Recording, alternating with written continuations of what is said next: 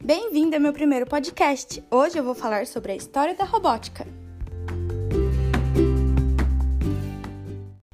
A explosão da robótica ocorreu há poucos anos, porém existem documentos que comprovem que os ajudantes de lata já existiram há muito tempo atrás. Só que no começo não tinha essa tecnologia avançada e nem tecnologia suficiente para conseguir criar um robô perfeito. Então, no início, eles usavam sistema de peso para conseguir os movimentos deles. Com o passar dos anos, os avanços tecnológicos possibilitaram a utilização dos robôs para desempenhar as atividades em fábricas. Então, ao invés de eles colocarem um humano para trabalhar, eles colocavam a, a o robô. E eles ficavam nas máquinas fazendo as atividades repetitivas, entendeu? Então, ao invés de eles colocarem o ser humano, deixavam as máquinas trabalhando.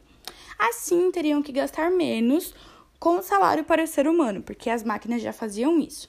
E a partir daí, junto com a tecnologia avançada, a robótica disparou e ele está em várias áreas. O pai da robótica industrial foi o George.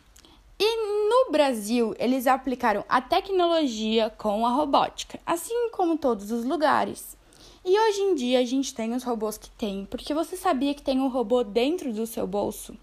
Na sua casa, na rua. Então, os semáforos, as câmeras de segurança, a geladeira, as máquinas de lavar, celulares, computadores, smartwatch, as smart TVs, tudo isso são robôs. Tudo que é programado e tem a inteligência artificial são robôs, porque o termo smart em inglês significa inteligência. Então, consequentemente, tudo que tiver smart no nome são robôs.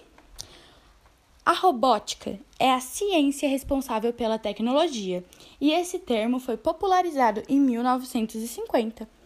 Bem interessante, né? Então nunca se esqueça que a robótica sempre está presente no nosso dia a dia e você tem um robozinho dentro do seu bolso. Espero que tenham entendido e gostado. Qualquer dúvida é só entrar em contato aí embaixo nos comentários particular do Classroom, que eu estarei à disposição para responder qualquer dúvida. Obrigado e até o próximo!